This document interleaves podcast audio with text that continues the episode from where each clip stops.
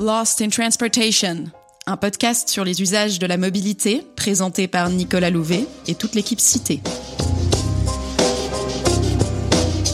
Se déplacer, c'est réaliser des activités, parcourir des quartiers, rencontrer des gens, se dépenser ou se reposer, s'énerver ou se détendre. La mobilité donne vie à nos villes. Pourquoi et comment se déplace-t-on? Comment les pratiques de mobilité changent-elles avec la ville et la ville avec les nouvelles mobilités?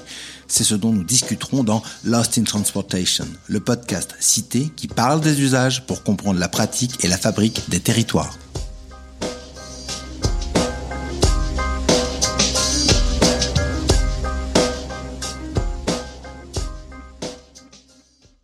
Trop de pollution, trop de congestion, trop d'émissions, la voiture n'a pas bonne presse. Mais le problème est-il la voiture en elle-même ou la manière dont on s'en sert? Est-il possible d'en faire un usage plus rationnel? C'est le parti pris de l'autopartage, partager les voitures pour en réduire les coûts et les nuisances. Et pour le comprendre, nous vous proposons une nouvelle série de Lost in Transportation en quatre épisodes. Le premier épisode traitera des usages de l'autopartage quels sont les différents types d'autopartage qu'ils pratiquent ou et pour quelles raisons? Dans le second épisode, nous explorerons les impacts de l'autopartage sur la possession privée de voitures par les ménages. Le troisième épisode sera consacré à l'analyse des business models et des conditions de rentabilité des offres d'autopartage. Et enfin, nous terminerons cette série par une discussion prospective sur l'autopartage. Va-t-il perdurer? Sous quelle forme? Dans quelle mesure? Et à quelle conditions.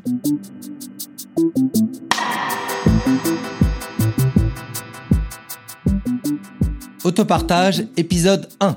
Virage ou mirage automobile? Évoquer l'autopartage, c'est d'abord en creux parler de l'automobilité telle qu'elle est pratiquée par la plupart des individus. Et le moins que l'on puisse dire, c'est que l'usage de la voiture est loin d'être optimisé.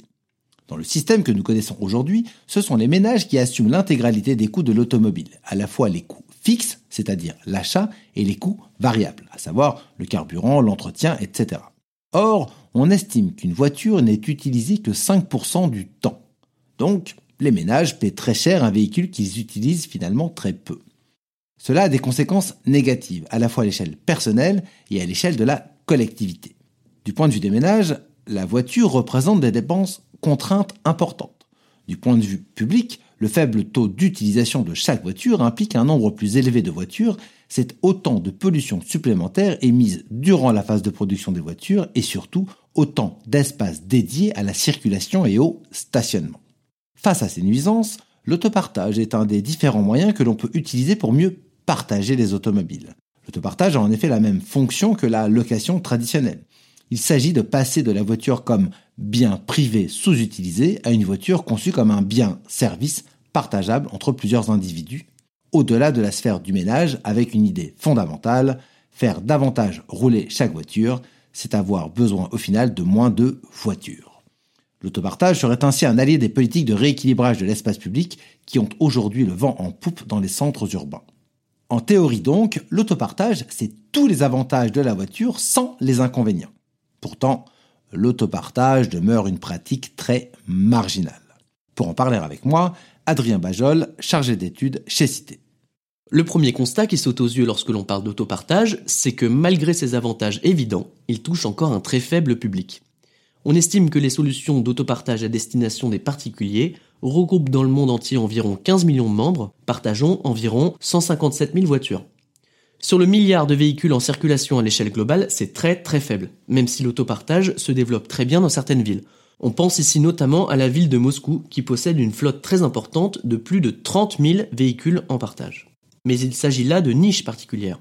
En France, on compte moins de 100 000 utilisateurs actifs, soit moins de 2 personnes sur 1000 en âge de conduire. Une fois ce premier constat établi, il faut distinguer plusieurs segments d'autopartage. Parce que l'autopartage regroupe une grande diversité de pratiques l'ex-Autolib à Paris, par exemple, qui proposait de petites voitures électriques stationnées sur une station, c'est de l'autopartage. Mais Drivey, devenu maintenant Getaround, et qui met en relation des particuliers pour partager leurs voitures, c'est aussi de l'autopartage. C'est vrai, l'autopartage regroupe des pratiques diverses, ce qui ne facilite pas la clarté. Le mot même d'autopartage n'est pas très parlant. Pour y voir plus clair, on distingue d'abord deux types de modèles économiques. Certains services sont dits en B2C, c'est-à-dire que le service est fourni par une entreprise à destination de particuliers. D'autres, au contraire, sont en peer-to-peer, c'est-à-dire que le service fonctionne entre particuliers. Ensuite, il y a deux types d'usages. Le premier type de service est ce que l'on appelle de l'autopartage en boucle. On va chercher une voiture à une station, on fait un déplacement et on rend la voiture dans la même station de départ. Bref, on fait une boucle. On estime que près de 70% du total des véhicules d'autopartage B2C dans le monde correspond à de l'offre en boucle. Le deuxième type d'autopartage est la trace directe. Dans un périmètre donné, une ville par exemple, on prend une voiture n'importe où, on fait un déplacement n'importe où et on la remet n'importe où aussi. Bref, c'est un aller sans retour, c'est une trace directe. À chaque type d'autopartage correspond un usage spécifique. L'autopartage en boucle constitue avant tout un moyen de réaliser des déplacements ayant lieu le week-end afin d'effectuer des achats, de rendre visite à des proches ou pour des loisirs.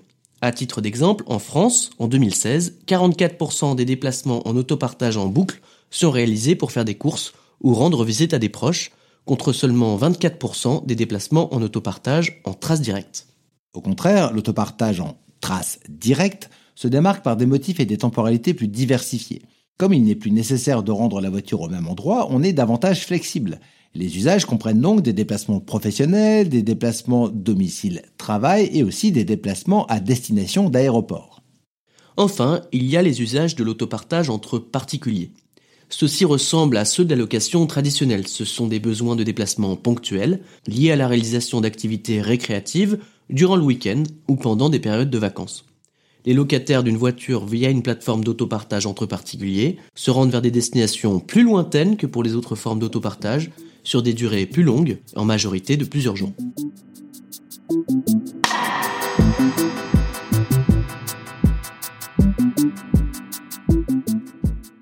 Les usages de l'autopartage étant très diversifiés, ils impliquent des profils d'utilisateurs également très différents.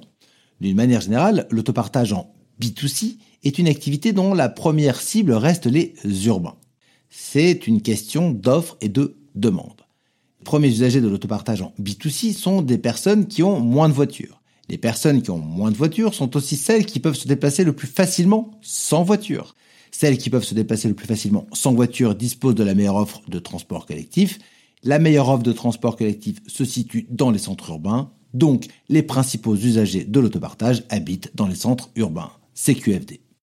Les usagers de l'autopartage en B2C ressemblent donc aux urbains en général. Ils sont plus diplômés, plus souvent en situation d'emploi, vivant dans des ménages plus restreints, plus souvent formés d'un couple sans enfants et de personnes seules, et plus aisés, comparés à la population générale de leur pays. Ils ont également des pratiques de mobilité particulières. Selon les résultats des enquêtes nationales autopartage réalisées par Cité, en France, les usagers de l'autopartage sont particulièrement enclins à marcher ou à faire du vélo de manière quotidienne, puisqu'un tiers des usagers de l'autopartage ont recours à ces modes actifs tous les jours ou presque.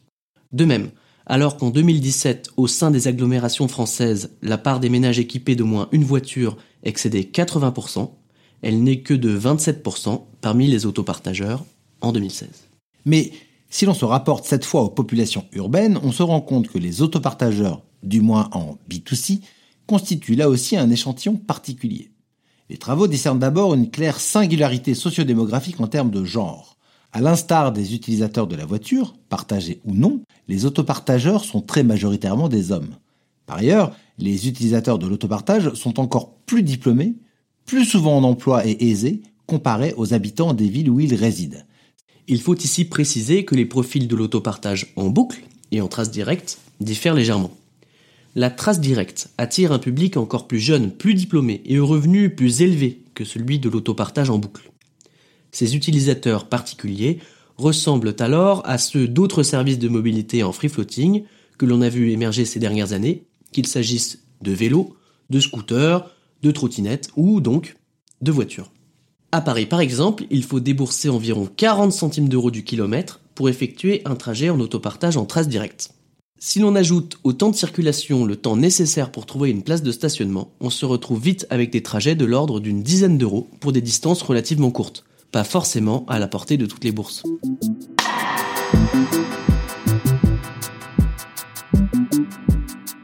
La cible très étroite des autopartageurs interroge nécessairement sur la capacité de ces services à constituer ou non une voie vers une modification des pratiques de mobilité à grande échelle. On se situe dans une question classique de la littérature scientifique sur la diffusion des technologies. Dans son modèle, resté célèbre de 1969 et toujours utilisé aujourd'hui, le spécialiste américain du marketing Frank Bass montre que la diffusion d'une innovation dans le temps suit toujours trois phases. D'abord, la phase des early adopters. Technophiles, plutôt urbains et éduqués, ils découvrent la technologie nouvelle, s'en saisissent et la font circuler à un rythme lent au sein d'un cercle restreint d'initiés. Puis, dans une seconde phase, la technologie se diffuse petit à petit dans le grand public. Grâce aux bouche à oreille, la vitesse de diffusion passe d'un linéaire à un rythme exponentiel. Puis, passé le pic de diffusion, dans une dernière phase, le rythme de diffusion se met à décroître. L'essentiel de la population est alors équipé et l'on entre alors dans un marché de renouvellement, typique par exemple de l'industrie automobile à l'heure actuelle dans les pays les plus développés. Pour l'autopartage, la question est donc de savoir à quel niveau de la courbe de diffusion on se trouve. L'autopartage n'a-t-il vocation qu'à s'adresser à une frange très étroite de la population, celle des urbains éduqués à haut revenu, ou s'agit-il seulement d'une phase initiale de développement avant une expansion vers d'autres espaces et catégories sociales? Il faut ici sans doute distinguer les services en B2C des services entre particuliers. Si, comme on vient d'en parler, les services en B2C s'adressent pour le moment à une clientèle très particulière, ce n'est pas le cas de l'autopartage en peer-to-peer. Les utilisateurs de ce type de service ont en effet des lieux de résidence moins spécifiquement urbains, et bien qu'ils soient globalement plus nombreux à occuper des postes de cadre et plus diplômés que le reste de la population, ils comptent une plus grande part de personnes sans emploi, n'ayant pas fait d'études supérieures ou ayant un revenu modeste. Ils sont également légèrement plus motorisés que les utilisateurs de services en B2C. La démocratisation de l'autopartage pourrait donc peut-être avoir lieu via le peer-to-peer.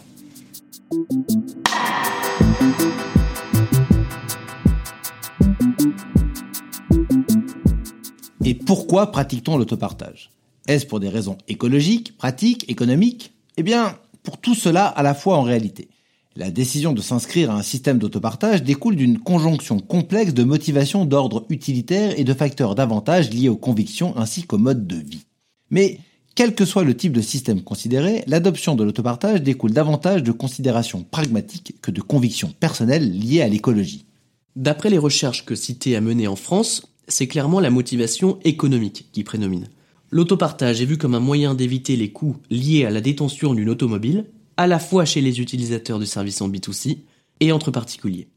Outre la perspective de réaliser des économies, les autopartageurs valorisent aussi l'aspect pratique des services, en particulier la flexibilité horaire et la possibilité de disposer d'un véhicule et donc d'une capacité de transport. Il y a aussi des raisons plus conjoncturelles. Ainsi, la nécessité de remplacer un véhicule personnel peut constituer un événement déclencheur de l'inscription. Cela a été le cas pour près d'un tiers des utilisateurs de l'autopartage en B2C.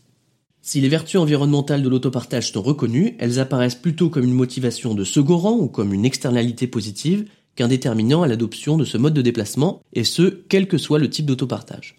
Par ailleurs, les utilisateurs de ces services cultivent une image plus positive du progrès technique et de la technologie que le reste de la population, une attitude ouverte vis-à-vis des innovations que l'on retrouve aussi chez les utilisateurs de vélos, scooters et autres trottinettes en free floating. Si les types et les usages de l'autopartage sont protéiformes, il y a une volonté collective à les mettre en valeur en tant que solution pour la démotorisation. Pour autant, qui dit autopartage ne dit pas démotorisation systématique. L'impact de l'autopartage sur la démotorisation, un enjeu que nous appréhenderons dans le prochain épisode de notre série consacrée à l'autopartage.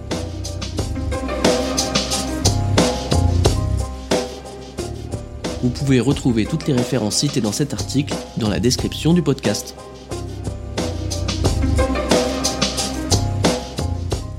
On se retrouve dans un mois pour un nouvel épisode de Lost in Transportation. D'ici là, n'hésitez pas à nous rendre visite sur notre blog. À bientôt!